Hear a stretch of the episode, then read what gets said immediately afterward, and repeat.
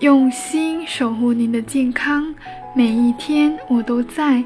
您好，我是您的健康小管家景红，欢迎收听减肥说。如果你喜欢减肥说分享的每一次内容，记得订阅关注我的栏目哦。最近有宝妈问我，怀孕的时候在营养上应该要注意些什么？我想可能有一些朋友呢也是宝妈，或者将要成为宝妈。所以呢，也将一些相关的知识点分享给大家，希望对大家孕育和抚养宝宝的时候呢，能够让宝宝拥有一个健康强健的身体，茁壮成长。今天内容就先分享一个 DHA。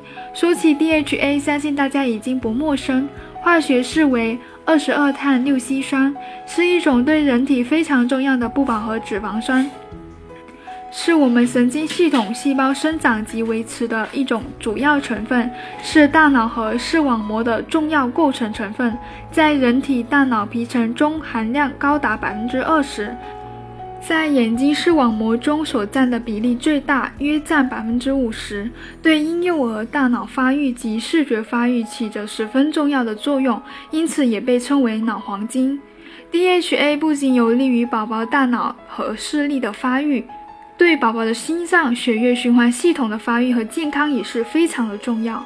联合国卫生组织建议孕妇和乳母每天摄入 DHA 不少于两百毫克，足月的婴儿呢，每天每公斤体重呢要二十毫克，早产儿每天每公斤体重呢要四十毫克。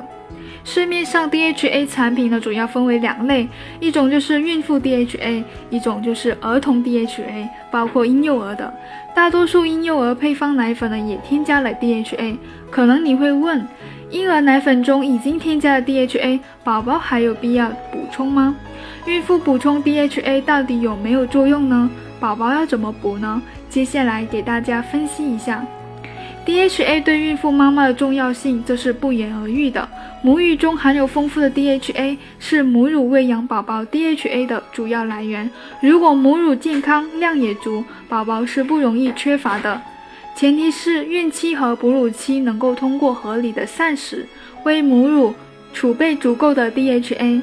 一项美国的数据调查研究表明，孕期服用鱼油。或者摄入足量的欧米伽三多不饱和脂肪酸呢，可以减少早产儿的发生。那在孕期如何去获得 DHA 呢？我们可以通过食物获得。孕晚期及哺乳期的妈妈每天 DHA 的需求量呢为四百毫克，才能够满足胎儿或者宝宝的需求。深海鱼呢，比如说金枪鱼、三文鱼等等，中都含有丰富的 DHA。每一百克可以含一克左右的 DHA，淡水鱼呢含量是比较少的，每一百克含有 DHA 大概就零点二五克左右。此外，坚果中丰富的亚麻酸可以转化为 DHA。那么，妈妈在饮食中呢，一定要有鱼类和坚果才能够满足 DHA 的摄入量，最好每周吃一到两次的深海鱼。第二个途径就是可以直接的补充 DHA。如果说宝妈不爱吃鱼，在孕期呢不能够坚持从食物中获取足量的 DHA，也担心摄入更多的其他脂肪而发胖的话，最便捷的方法就是直接的补充。刚刚提到 DHA 对孕妈妈的重要性呢，这里也提一下对婴幼儿的重要性。在妈妈子宫发育的最后三个月呢，是胎儿积累 DHA 最快也是最多的时期。DHA 的摄入量影响到大脑细胞个数的增值，如果此时脑部营养摄入不足，会直接影响后期大脑的发育。宝宝出生以后呢，可以逐渐的从食物中获取不饱和脂肪酸亚麻酸来合成 DHA。对于婴幼儿来说，合成能力较弱，适当的补充更有利于大脑的发育。对于早产儿、低体重儿，在胎儿时期富集的 DHA 不足呢，出生后就可以开始补充了。如果不能够全母乳喂养的足月新生儿呢，除了选择富含 DHA 的奶粉外，也可以额外的补充 DHA。那么宝宝如何去获取 DHA 呢？有哪些途径呢？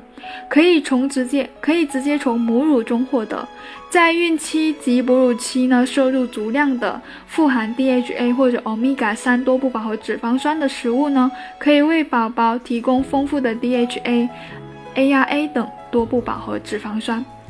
第二个途径就是可以从食物中获得。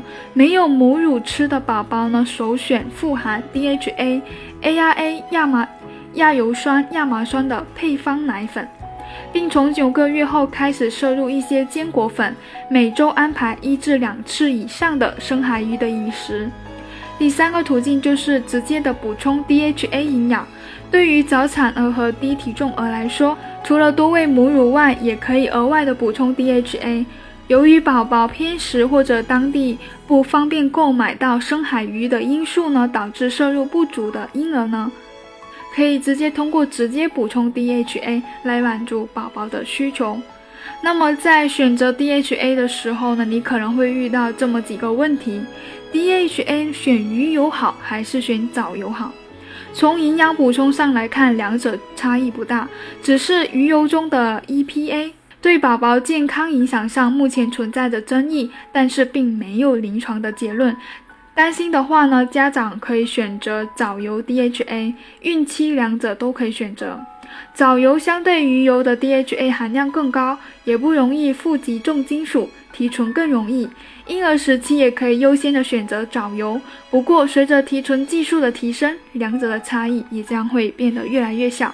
嗯，不过呢，鱼油比藻油的价格更便宜一些，所以要根据自己的情况去选择。第二个问题就是，嗯，还有的问题就是补充了鱼油还需要补鱼肝油吗？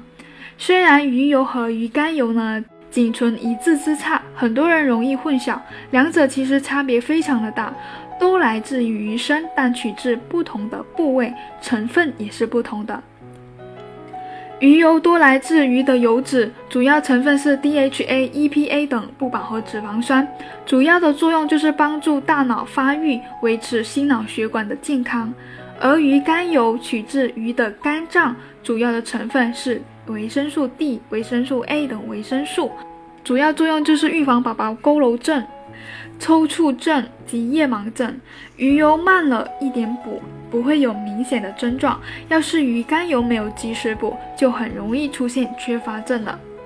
第三个常见的问题就是 DHA 是不是补充的越多越高越好呢？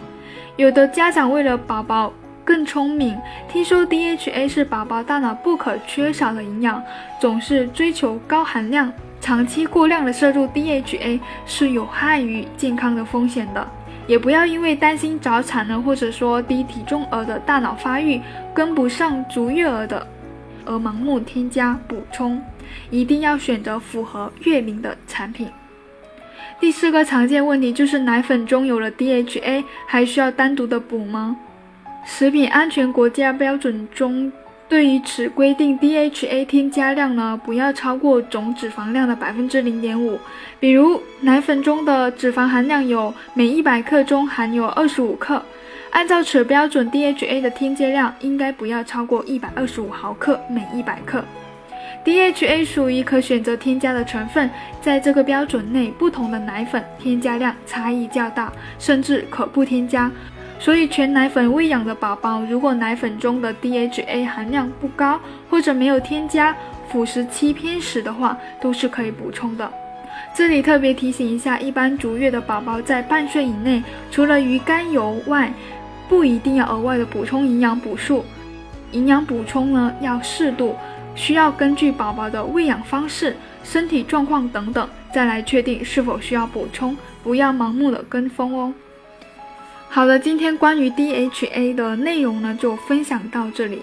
如果大家对于母婴方面的营养比较感兴趣，可以留言，之后呢可以专门开一个专题来分享。我是您的健康小管家景红，下期见。